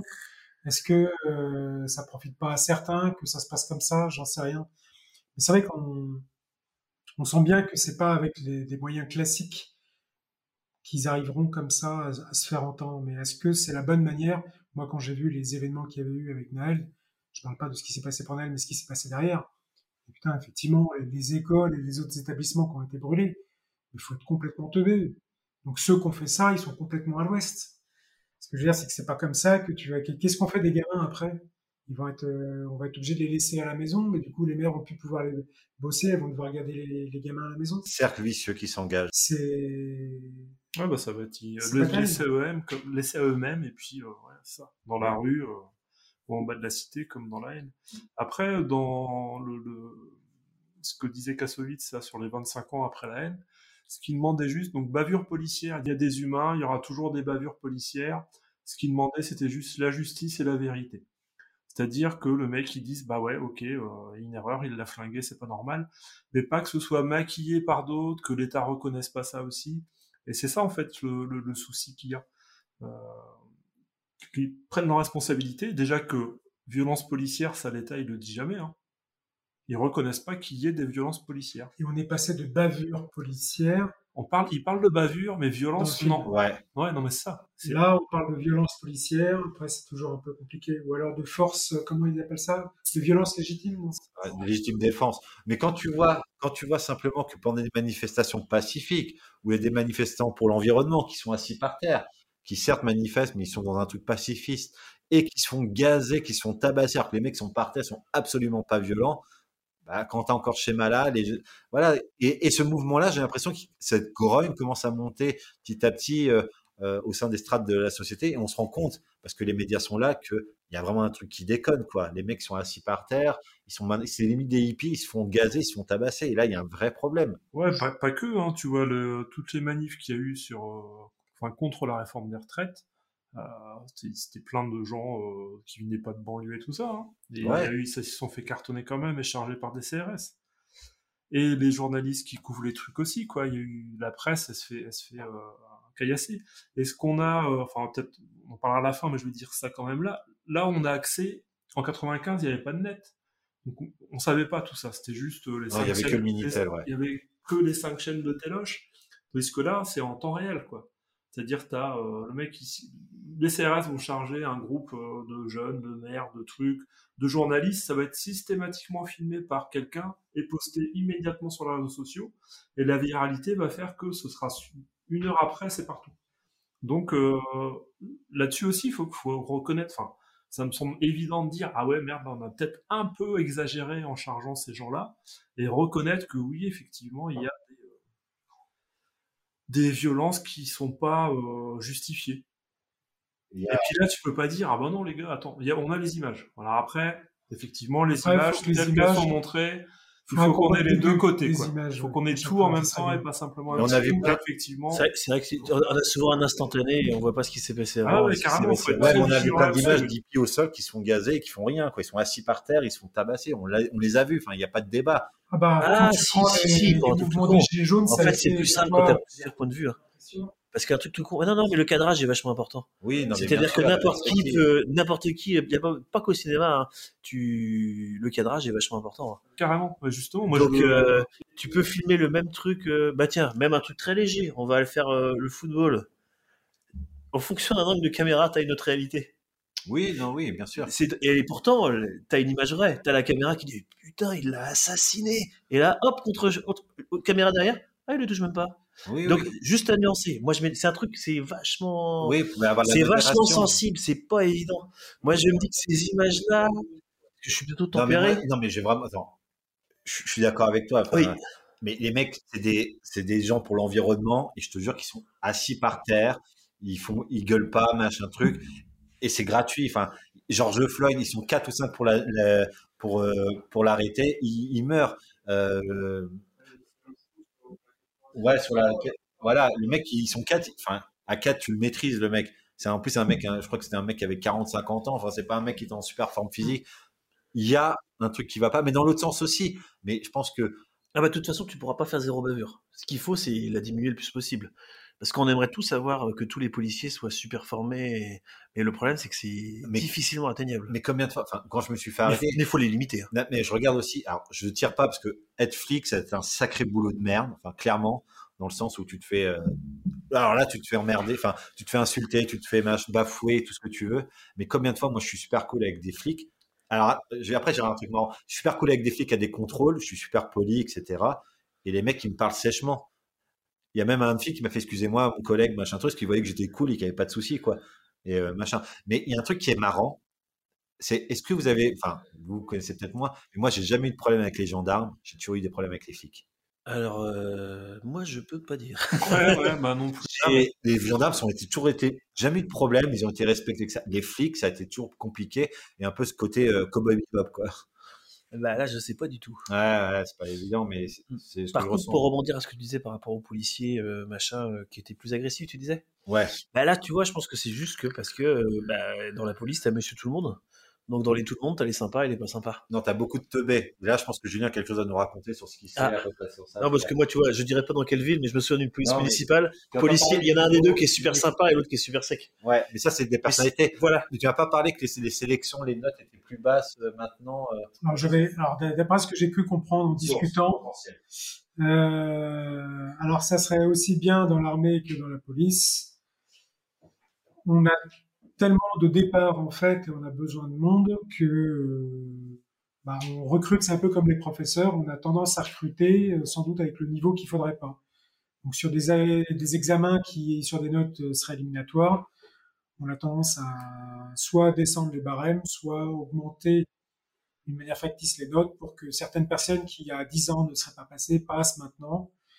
Et quand on arrive à ça, forcément, on se doute que le niveau euh, social, intellectuel, peut-être des personnes recrutées, bah, n'est pas à l'équivalence de ce qu'on aimerait. Et si c'est vraiment des fonds de tiroir, je dis pas que c'est le cas, hein, mais qu'on recrute, parce qu'on n'a pas, euh, voilà, l'apanage de ces métiers-là ne, ne fait pas envie à tout le monde, et ben, on recrute que ceux qu'on peut recruter parce qu'il faut vraiment remplir les rangs. Tout métier de ce type-là confondu. Hein. Je parle pas spécialement dans la police là. Mais par rapport aux personnes que j'ai pu questionner, par rapport à tout ce qui représente la fonction publique d'une manière générale, euh, des fois c'est compliqué les recrutements. Quoi. C'est pas les étoiles les plus brillantes du ciel, quoi. Non, et puis c'est pas Ah, des qui glisse le plus loin sur la banquise. Après, C'est pour les contrairement aux profs, il faut même un master maintenant pour être prof, quoi. T'as vu les recrutements en date euh, Ah ouais, mais c'est pas des profs. dating, Ah non, mais c'est autre chose, ça c'est des contractuels. Oui, oui. Non, non, mais tu, bah, d'un côté, il faut un bac plus 5 pour être euh, professeur des écoles.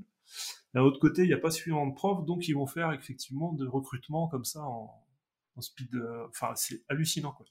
Mais y a- là, il y a un truc qui va pas non plus, effectivement.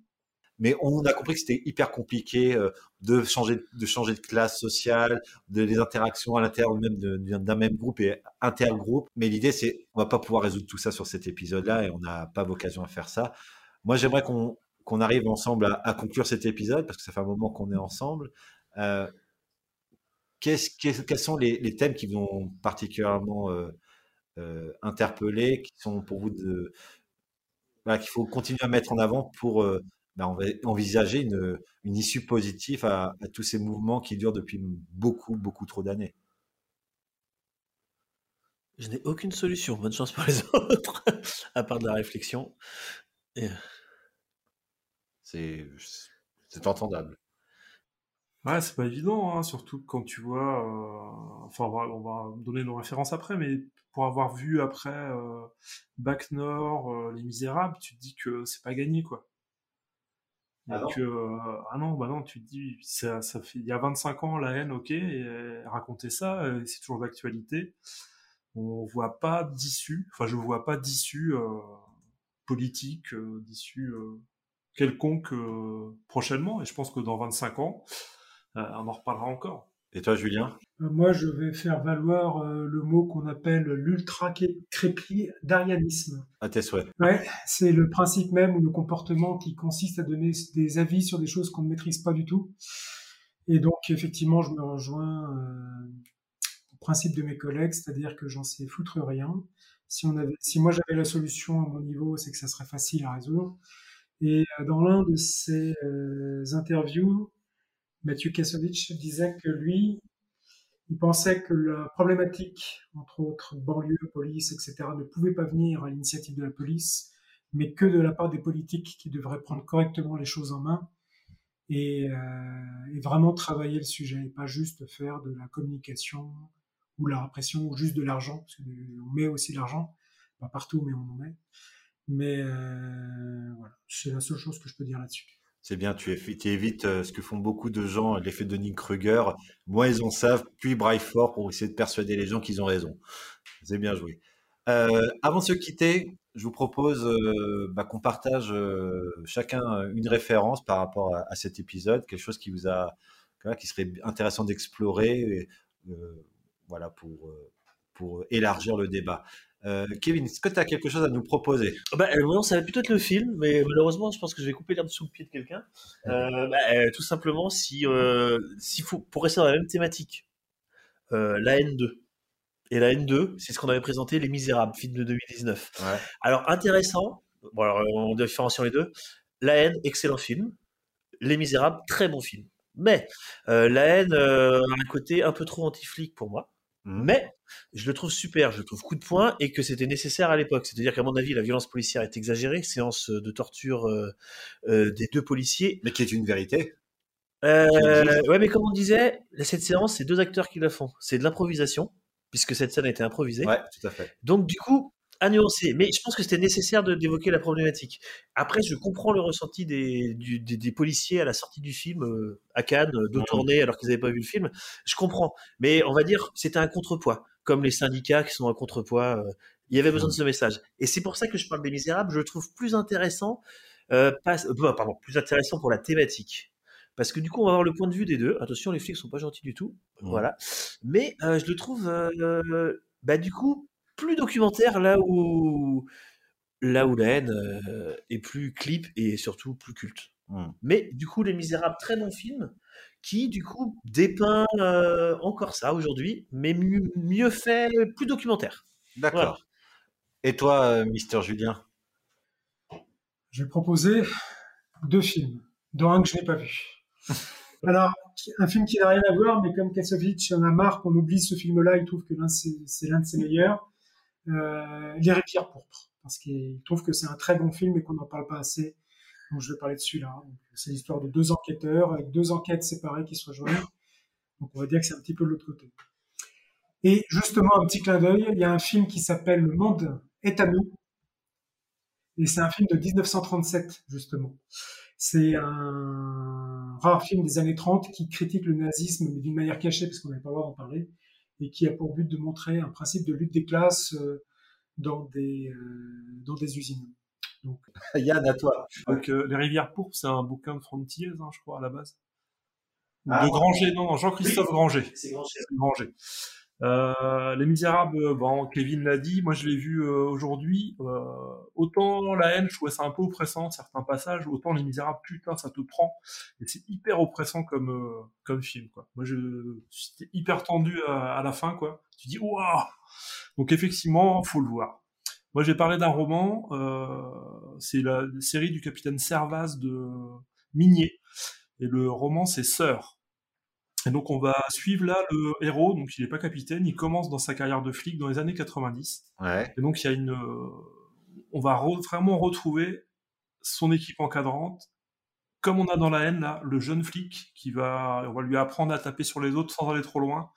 C'est vraiment très bien écrit dans le bouquin, et ça fait vraiment écho à à ça. Et lui, comment il va évoluer pour justement ne pas répéter ces choses-là et sortir de ces violences-là. Bon, je vais faire. euh, merci pour ton partage. Euh, je vais faire un peu mon Julien. Je vais partager deux choses. Euh, très rapidement, pour voir un peu le côté. parce que encore une fois, je dis pas que tous les flics sont méchants et tous les mecs de banlieue sont des anges. Il y a des pourris dans les deux sens, il y a des mecs bien dans les deux sens ou des nanas.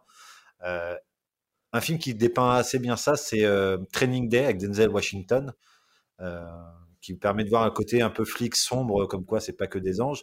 Mais j'ai surtout envie de vous parler d'un album qui euh, a été finalement l'album qui a popularisé le, rap, qui a rendu ça acceptable avec une victoire de la musique. C'est l'école du micro d'argent d'Ayam, et notamment la dernière chanson qui est un bijou qui s'appelle Demain c'est loin.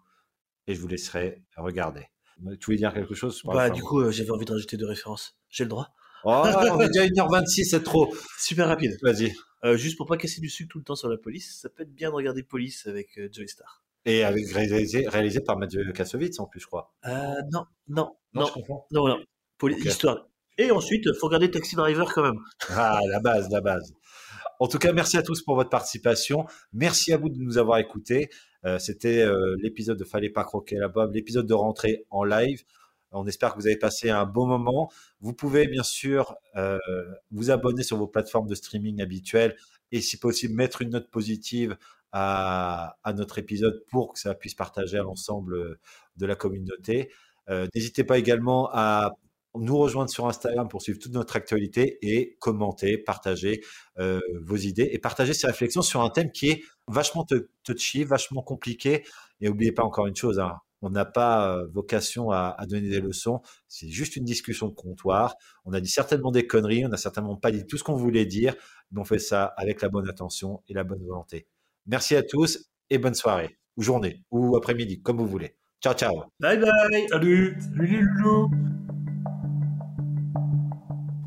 Merci d'avoir écouté cet épisode de Fallait pas croquer la pomme, le podcast de comptoir. Si vous aussi, vous avez passé un bon moment en écoutant cet épisode, vous pouvez bien sûr vous abonner et laisser une évaluation sur votre application de streaming musical et retrouver toute notre actualité sur Instagram avec Fallait pas croquer la pomme. Ciao